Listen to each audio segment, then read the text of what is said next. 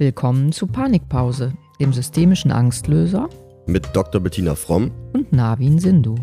Heute soll es um das Thema Narzissmus gehen. Und zwar wollen wir uns mit der Frage beschäftigen, ob Menschen mit narzisstischen Anteilen ängstlich sind. Der Begriff des Narzissten wird mittlerweile ja wirklich häufig auch einfach umgangssprachlich verwendet und genießt großes Interesse. Da wollen wir heute mal ein bisschen Licht ins Dunkle bringen, Bettina. Genau, und du hast schon gesagt, Narzissmus, Narzisst, narzisstische Anteile. Wir Systemiker sehen das ja ein bisschen anders. Also wir würden nicht von dem Narzissten sprechen, weil wir ja dann die Person gleich damit verbinden, dass sie durch und durch Narzisst ist. Und Menschen haben ja verschiedene Anteile und sind auch nicht unbedingt ein Typus in Reinkultur. Und wenn man jemanden den Narzissten nennt, dann äh, spricht man ihm eben auch eine Entwicklungsfähigkeit ab, weil dann ist er eben stigmatisiert. Der Typ ist halt so. Ne? Und das ist ein bisschen zu kurz gegriffen, wie man systemisch denkt, weil man eben sieht, Menschen können sich auch entwickeln mhm. und haben eben nicht nur solche Anteile. Ja, sehr wichtige Punkte auf jeden Fall. Was ist denn Narzissmus, beziehungsweise was macht einen Menschen mit narzisstischen Anteilen aus? Also erstmal muss man sagen, dass wir alle ja auch gesunde narzisstische Anteile haben. Ähm, Narzissmus oder narzisstisch sein ist ja nicht nur was Negatives. Mhm. Man muss ja sehen, dass erstmal die Übergänge vom Gesunden zum Pathologischen fließend sind. Das ist ja nicht wie in der Medizin, dass man sagt, ich habe ein Bein gebrochen und man kann wirklich sehen, der Knochen ist dadurch an der Stelle, sondern wir haben ja auch alle gesunde narzisstische Anteile und die sind auch wichtig. Das heißt, wir haben wenn wir einen gesunden Narzissmus haben, ein positives Selbstbild, wir sind stolz auf unsere Leistungen. Also ich gefalle mir, ich muss jetzt nicht direkt mich bei dem Model Contest anmelden, wenn ich mich im Spiegel anschaue und denke, da werde ich sowieso den ersten Platz machen. Mhm. Oder ähm, in Bezug auf meine Leistung ich bin stolz auf meine Leistung, ich weiß, dass ich was kann, aber schätze mich nicht gleich als Nobelpreisverdächtig ein. Dann in Bezug auf Kritik, wenn ich kritisiert werde, weil man vielleicht nicht mit mir einer Meinung ist oder so, dann kann ich diese Kritik auch mal hinterfragen und kann da angemessen mit umgehen. Also ich kann mich reflektieren ohne dass ich mich gleich gekränkt fühle und die andere Person attackiere, irgendwie total wütend werde. Man spricht auch von narzisstischer Wut in dem Zusammenhang. Okay, das heißt, da wären wir dann sozusagen schon bei dem, bei dem pathologischen Narzissmus und seinen Symptomen. Ja, das sind auf jeden Fall Symptome, die äh, für einen selber schwierig sind und für die Umwelt erst recht. Wenn man das mal so zusammenfassen kann, was jetzt einen krankhaften Narzissmus ausmacht. Das Interessante ist ja, dass diese Personen oftmals erst so souverän wirken, selbstbewusst, auch charismatisch sind, manchmal Menschenfänger, Menschen, Menschen mit viel Macht, dass man jetzt gar nicht vermuten würde, ähm, dass da irgendwo Angst im Hintergrund sein könnte. Ne? Aber das heißt dann, sie wirken nach außen erstmal kommen nach außen gut an, wirken, werden positiv wahrgenommen quasi? Nicht zwangsläufig, aber das ist schon häufig der Fall. Mhm. Ne? Und ähm, das sind auch häufig Personen, die denken, sie wären was Besonderes, die ähm, gerne im Mittelpunkt stehen möchten und die, also wenn es sich nicht um sie selber dreht, dann plötzlich auch schnell gelangweilt sind, desinteressiert sind, ne, die zum Beispiel auch im Resto denken, so sie haben eine Sonderbehandlung verdient, ne, sie kriegen immer mhm. den besten Platz. Also da ist schon ein extremes, übermäßiges Bedürfnis nach Bewunderung. Ja, das ist ja auch, würde ich sagen, so dieser klassische Aspekt, den man mit Narzissmus verbindet. Also so auch dieses Einzigartigkeits- und Grandiositätsdenken auf die eigene Person bezogen, so ein bisschen wie auch so ein Gotteskomplex. Ja, Gotteskomplex finde ich schon extrem, aber Grandiosität auf jeden Fall. Ne? Also ich mhm. bin ganz toll äh, und ich möchte im Mittelpunkt stehen und alle müssen mich bewundern. Also dieses um sich selbst kreisen und das Interessante ist, also man denkt, warum macht die Person das? Und das dient vor allem der psychischen Stabilisierung. Man muss sich vorstellen, äh, diese Personen, die brauchen das immer von außen, weil sie es eben selber in sich nicht haben. Innen ist da wie eine große Leere und quasi, ich sage immer so wie ein Fass ohne Boden und diese narzisstische Zufuhr, also diese Bewunderung, diese Aufmerksamkeit, die, die brauchen die, weil sie sie selber nicht haben und die muss dann immer nachgegossen werden, aber die verschwindet dann wieder. Ne? Also das heißt, ähm, von sich heraus ist da keine Stabilität. Okay, das heißt, du meinst mit psychischer Stabilisierung auch so ein bisschen, also kann man diese narzisstischen Anteile oder Aktivitäten auch so ein bisschen wie so eine Art Schutz betrachten? Ja, genau. Das, ja. das ist ein Schutz. Ne? Diese ganzen Mechanismen sind Schutz gegen die innere Leere, gegen dieses Gefühl von Bedeutungslosigkeit und vor allem ein Gefühl von, von Scham und Angst, was dann entsteht. Mhm, ja, was man ja am Anfang vielleicht gar nicht denken würde, dass ähm, Richtig. Ja, okay. Ne? Und dann äh, zeichnen diese Personen sich auch aus durch einen Mangel an Empathie. Ja, also es ist schwer, sich einzufühlen in anderes zu können oder es zu wollen. Und so kommen die oftmals dann auch sehr kalt rüber oder auch ähm, arrogant. Ne?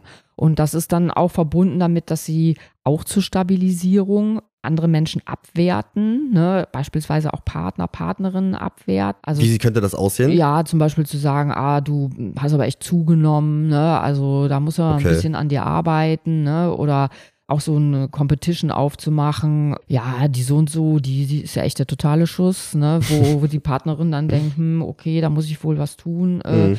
Und also auch in Bezug auf Intelligenz, ich bin ja hier der Schlauste und du ähm, bist eben du stehst da weit unter mir. Okay. Geht das auch so ein bisschen in so eine, so eine manipulative Richtung? Also ich, äh, Narzissmus ist ja auch häufig dadurch geprägt, andere Personen so ein bisschen für seine eigenen Ziele und Absichten auszunutzen, vielleicht so ein bisschen zu lenken.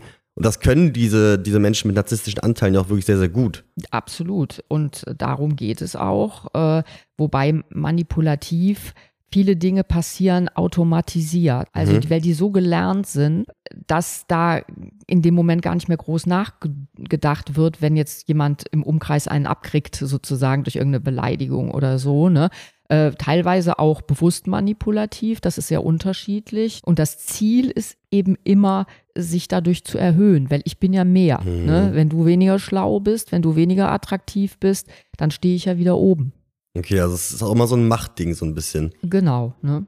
Und äh, umgekehrt kann es auch sein, dass die Person mit narzisstischen Anteilen sich sehr gerne sonnt im Kreise von besonders attraktiven Personen, besonders äh, prominenten Personen, besonders reichen Personen, weil sie damit sich auch aufwerten kann. Ich gehöre zu denen. Klar, das gibt auch wieder Ansehen und auch wieder so ein bisschen Macht, ne? Richtig.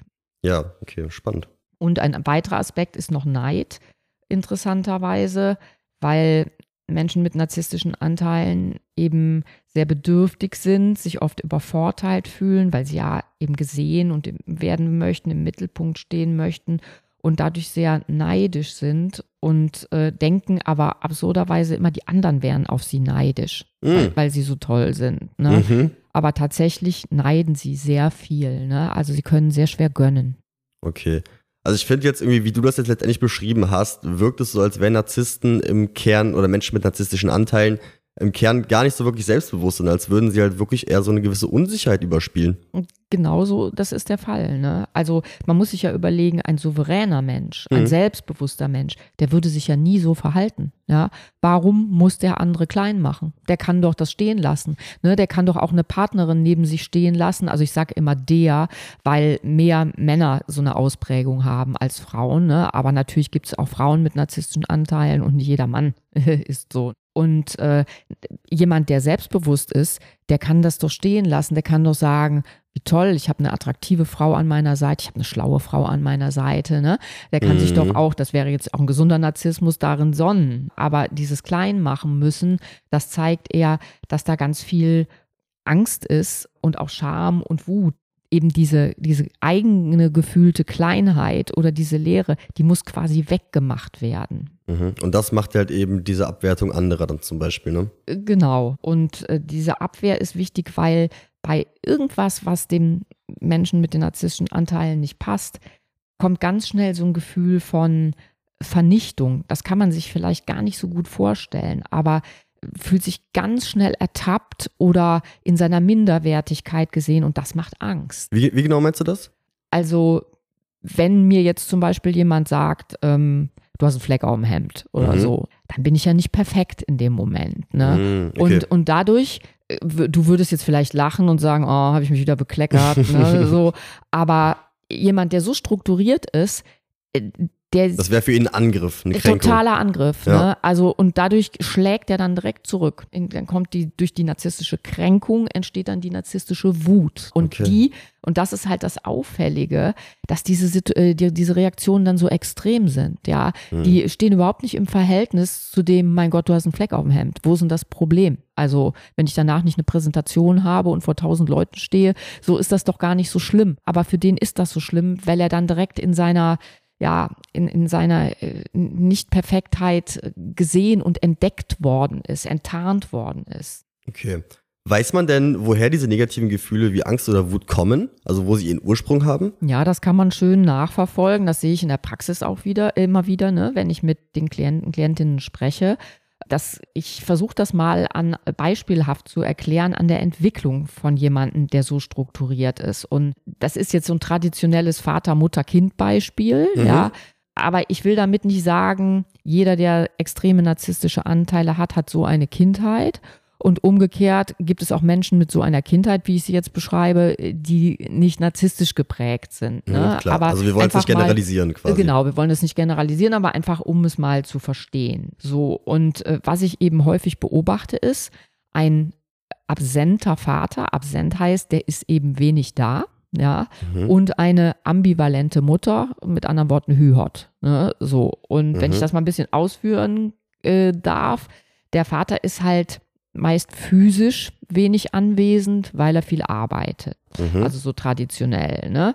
Und er ist dadurch aber auch, wenn er zu Hause ist, emotional nicht richtig verfügbar. Also, dass das mhm. Kind jetzt zu ihm kommen könnte, er nimmt es in den Arm, ne, und dann ist er jetzt mal da und liest ihm abends was vor oder so. All das ist nicht so gegeben, weil der Vater sehr mit sich selber und mit dem Job beschäftigt ist. Mhm. Ne? Das heißt, ähm, auch die Bedürfnisse des Kindes werden vielleicht nicht so wirklich wahrgenommen und befriedigt? Äh, genau, weil das ist ja das Erste, was das Kind braucht, ist ja emotionale Nähe und Sicherheit. Und, ähm, und im Gegenteil ist der Vater eher sehr fordern. Das heißt, es geht um Leistung. Er ist ja selber ein Leistungsträger, ein Performer, weil er ja immer arbeitet und unterwegs ja. ist. Und er fordert von dem Kind auch Leistung. Und es, da ist eine gewisse Erwartungshaltung und daran wird das Kind gemessen. Und es wird dann auch oft von ihm klein gemacht, wenn es die erwünschte oder geforderte Leistung, jetzt meinetwegen in der Schule oder bei Sport oder so, nicht bringt. Mhm. Und dadurch internalisiert es dann den Glaubenssatz, ich bin nicht gut genug.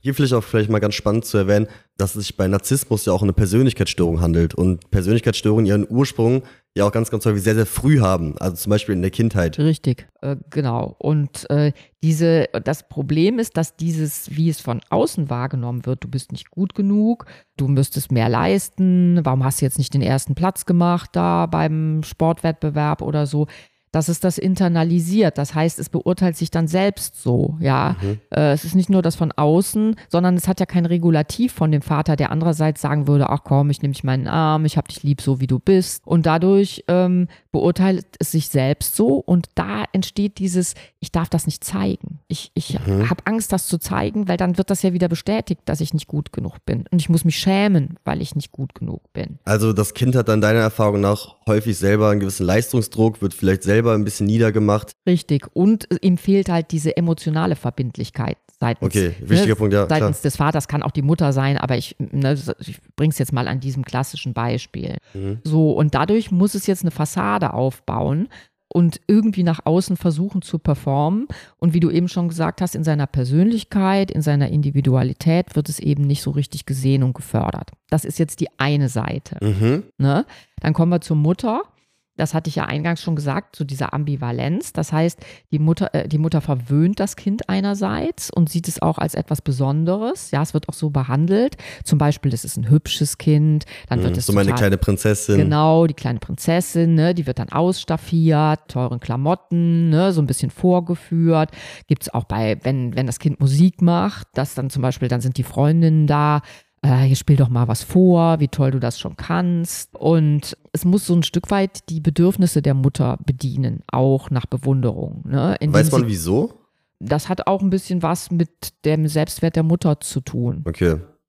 Und so, das ist die eine Seite. Und die andere Seite ist, dass die Mutter aber inkonsistent ist. Das heißt, sie verhält sich nicht nur äh, nicht komplett so, mhm. sondern die hat auch noch eine andere Seite. Das ist das, was ich so mit dem Hü-Hot meine. Ne? Und zwar ihre Laune kann sehr schnell umschlagen und dann ist sie auch mal sehr kalt und bewertend. Also dann sagt sie zum Beispiel vor den Freundinnen, ah, guck doch mal, sie, habt ihr das gesehen, was, was meine Tochter schon für Röllchen hat? Äh, die ist ja schon richtig dick oder mit der Musik, das kannst du auch noch besser. Also es wird dann quasi bewertet. Also auch von der Seite wieder eine Abwertung letztendlich. Also Letzt einmal einerseits dieses Präsentierende, ähm, und sehr verwöhnende und andererseits dann trotzdem wieder dieses Abwertende. Genau. Und das Problem dabei ist, dass es auch da keine Sicherheit gibt. Weil es kann sein, dass ich ganz nett behandelt werde heute, äh, aber in einer Stunde ist vielleicht irgendwie die Laune im Keller und dann kriege ich einen links, rechts um die Ohren. Und die Mutter hat da so definierte Ansprüche, die auch an der Individualität und der Persönlichkeit des Kindes vorbeigehen, wo sie das Kind nicht so richtig sieht in dem, was es kann und was es möchte. Okay. Das Kind wird dann wahrscheinlich eher in so Bereichen gefördert, die den Eltern wahrscheinlich auch wichtig sind oder mit denen die sich vielleicht auch so ein bisschen präsentieren können. Heißt, ah, mein Kind ist super gut in der Schule oder soll es sein ähm, oder beim Sport, der Spitzensportler. Ja, ich habe da so ein Beispiel oder mehrere Beispiele. Zu mir kommen ja häufig auch Spitzensportler ähm, und äh, auch Menschen, die dann im jungen Jahren aufgefallen sind, einfach durch Talent und dann ein Stipendium bekommen ich hatte da einen Fall von einer Frau, die hat dann ein Stipendium bekommen, die ist dann in die USA gegangen. Und das Interessante bei ihr war, sie war wirklich gut in dem Sport, den sie gemacht hat.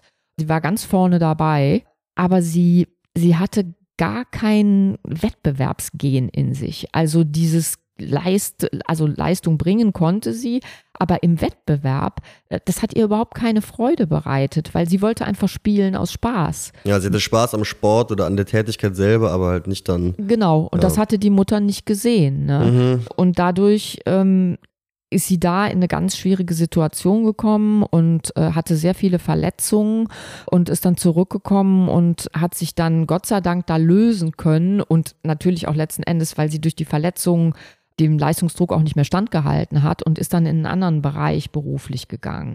Aber also da sieht man, es geht eben nicht dann nur, nur, darum, was für ein Talent vorhanden ist, sondern auch andere Faktoren spielen da noch eine Rolle, ob ich, ob ich was kann und ob was zu mir passt. Ja, total. Und was, was auch das Kind lernt, ist, es nimmt eben vorweg, wie sind die Stimmungen der Eltern.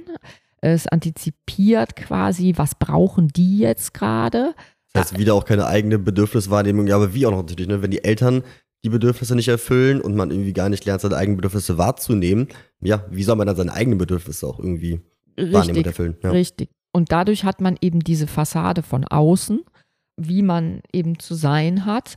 Und das ist das, was der narzisstisch geprägte Mensch dann präsentiert. Was macht das denn mit der Entwicklung dieser Person?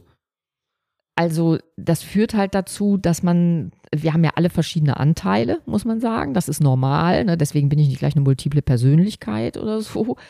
Hier wird deutlich, dass kein einheitliches Selbst da ist, in dem Sinne, dass es grob gesagt zwei verschiedene Anteile gibt. Und der mhm. eine Anteil ist dieser, dieses kleine, unsichere Ich, und äh, das ist ängstlich, da sind wir wieder bei der Angst. Das hat Angst vor Ablehnung, wie es ja häufig die Eltern auch erfahren hat. Klar, macht Denk, Sinn. Ne, denkt, es ist nicht gut genug, ist sehr verletzlich und sehr bedürftig und versteckt. Dieser Anteil muss versteckt werden, der darf nicht gesehen werden. Ne? Das ist beschämend, das macht Angst. Mhm. Die andere Seite ist das idealisierte Ich, so wie die Eltern es gerne haben, gehabt hätten also als Profisportler oder ja, als Profisportler, als super attraktives Kind, als musisch begabtes Kind, als erfolgreiches Kind in jedem Bereich. Mhm.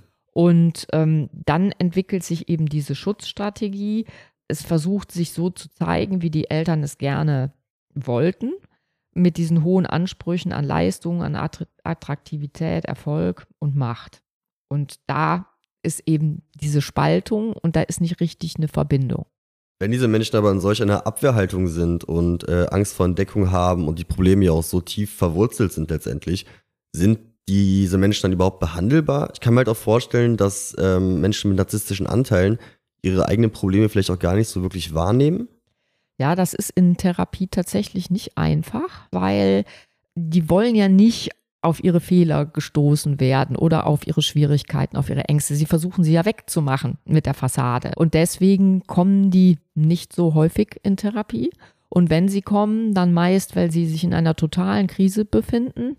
Das kann sein. Das durch andere Faktoren letztendlich. Ja, ne? genau. Also durch einen Jobverlust oder vor allem durch eine Trennung. Wenn, mhm. wenn äh, sie verlassen werden, dann bricht so das ganze Kartenhaus zusammen und dann sind sie so bedürftig, dass sie andocken. Mhm, leider bleiben sie aber auch oft nicht so lange, muss man sagen. Also durchschnittlich. Heißt, sie brechen ab, die Therapie? Oder? Ja, wenn der Punkt kommt, wo sie wieder Oberwasser haben, sage ich mal, okay. dann, äh, was soll dann die Therapeutin schon sagen? Ne? Also das, das ist leider häufig so.